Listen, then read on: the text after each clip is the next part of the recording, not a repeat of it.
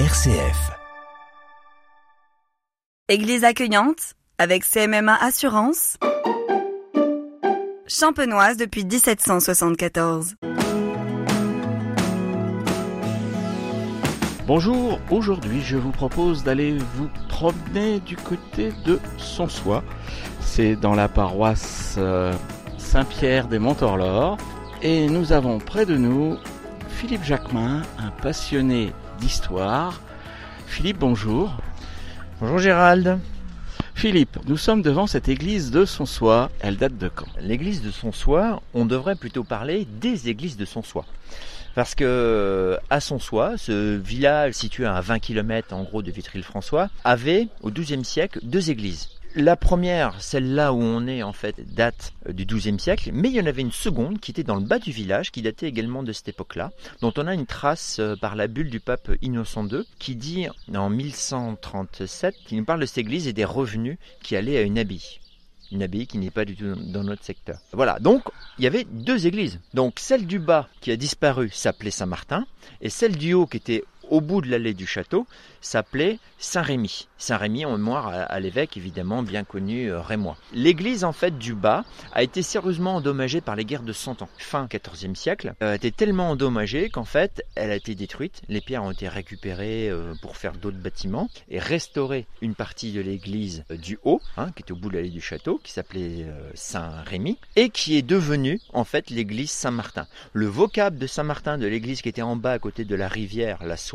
en fait s'est retrouvé en fait devenir l'église Saint-Martin en remplacement du nom de l'église Saint-Rémy. Alors Saint-Rémy n'existe plus alors finalement? Ah non, il n'y en a plus de traces que dans quelques bulles papales, euh, voilà, et dans quelques traces historiques, euh, voilà. Et même à l'intérieur, on ne voit pas du tout euh, d'hommage à Saint-Rémy ou par une statue ou par un vitrail ou par une sculpture quelque part, voilà. Saint-Rémy a complètement disparu. Saint-Martin, n'oublions pas que Saint-Martin était quand même l'une des figures de proue en fait de la chrétienté. Hein, depuis euh, son, étape où, il est euh, évêque de Tours, il a été quand même l'une des figures symboliques de la chrétienté en France. C'est donc lui qui nous accueille ici à l'église de Sonsois. Et oui, il nous accueille d'une certaine manière euh, physiquement, parce qu'on retrouve une figure en fait de Saint Martin juste à l'entrée du portail ouest de l'église devenue Saint Martin. Cette statue, en fait, elle a une particularité, c'est qu'elle est longue, très filiforme. On voit Saint Martin dans son habit d'évêque, on voit ses étoiles, on voit euh, la crosse qui a disparu, mais on peut la deviner où elle se trouvait. Euh, la main droite qui est en signe de bénédiction et d'accueil.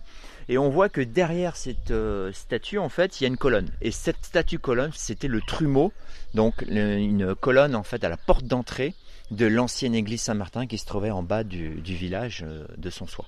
Alors cette statue date en fait du XIIe siècle. Hein. On en a en fait, euh, pour ceux qui connaissent euh, un peu le, la statuaire, on a une statue de Saint Marcel à Paris qui est exactement la même. Même détail, même longiforme, euh, exactement pareil. On retrouve aussi un abbé à Nel-le-Repont où la statue est exactement la même. Même largeur, même longueur. Voilà, mais c'est un abbé. C'est pas voilà. Donc on est vraiment dans une dans une époque stylistique du XIIe siècle. Philippe, on va essayer d'entrer, à moins que vous ayez d'autres détails à nous montrer à extérieur Ah, il y a un petit détail qui est très intéressant, c'est qu'on a un magnifique euh, archange Saint-Michel en train de terrasser le démon. Cette statuaire en fait se trouve euh, sur le pinacle côté sud de l'église sur le premier pinacle. Hein, euh, et l'archange Saint-Michel, en fait, est, devenu au fil des années, en fait, la figure emblématique de la défense du bien contre le mal, évidemment, mais aussi des communautés.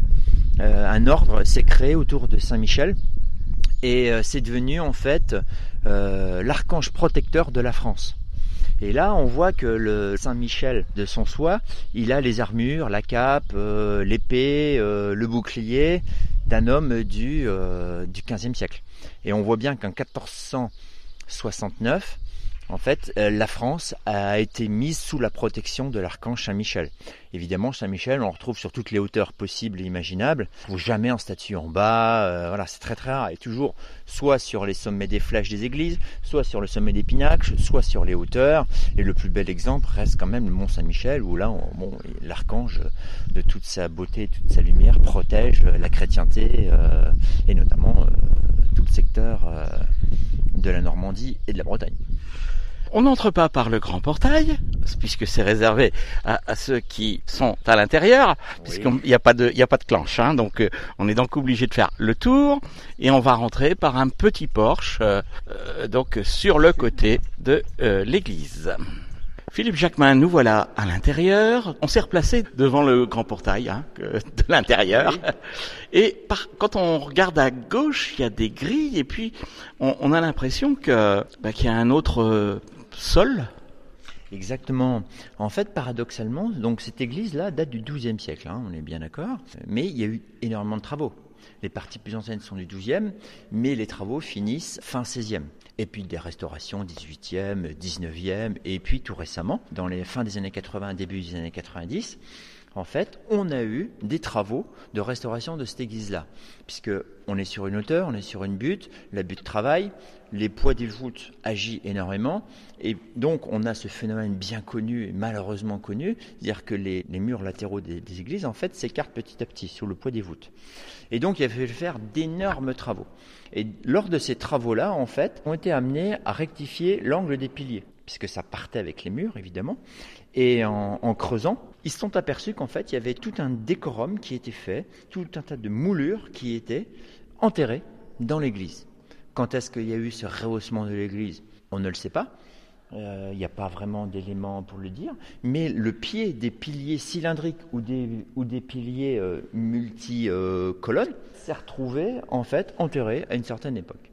Et donc, ils ont laissé un exemplaire magnifique de piliers cylindriques et de piliers multiples euh, pour voir toutes ces belles moulures qui ont été faites. Évidemment, ils ont coulé du béton au pied de ces colonnes hein, pour les renforcer, pour les, surtout pour les stabiliser. En stabilisant les colonnes, en fait, ils ont stabilisé les murs, ils ont stabilisé toute la structure euh, de cette euh, magnifique église. Alors magnifique église, effectivement, est-ce qu'elle n'est pas un peu trop grande pour son soi? Un peu trop grande. Euh, disons qu'on regarde souvent en, anachronisme.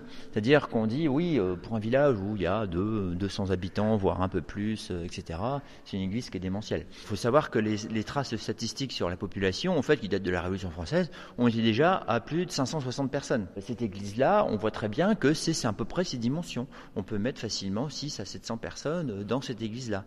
Donc c'était quand même un village qui était important. N'oublie pas qu'il y avait deux églises. Donc on peut supposer qu'il y avait quand même un certain nombre de populations. Et ce n'était pas euh, une chapelle plus une église, c'était bien deux églises concrètement.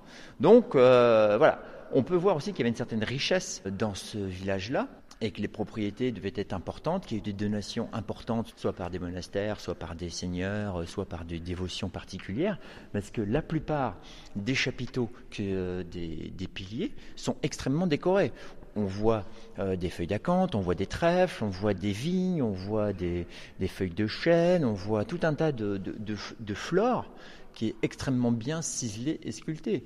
Et ça sur plusieurs niveaux, parce qu'on a une galerie aussi qui est extrêmement décoré. Les piliers sont plutôt octogonaux, mais avec euh, des chapiteaux à crochets, avec euh, de la cante, avec des, plantes des marais. Hein. Euh, après, je ne saurais pas très très bien dire ce que c'est, mais voilà, il y a plusieurs styles et chaque pilier est différent. Chaque flore est différent. Il n'y a pas deux fois le même. Donc Philippe, nous voilà pratiquement dans le cœur et sur la droite du cœur, eh bien, donc on a quatre statues. Alors, elles sont toutes en bois Toutes les statues en fait euh, qui sont en fait dans, le transept euh, sud, oui, effectivement, sont en bois.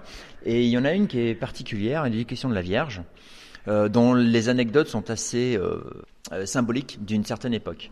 Donc cette statue, en fait, après la Révolution française, évidemment, toutes les statues en pierre dans le secteur ont été complètement décapitées voire complètement broyées, réutilisées pour faire du gravat, réutilisées pour combler les, trous dans les maisons, etc., etc. Mais les statues en bois, en fait, on a un texte de l'abbé Millard qui raconte euh, en 1885, à propos de l'église de Sonsois, que deux personnes dans une charrette avec un cheval, en fait, avaient embarqué toutes les statues en bois pour les amener à brûler dans le four à salpêtre de Lignon. Donc ils descendent la rue, ils arrivent près de la, rivière La Soie, et le cheval ne peut plus du tout avancer.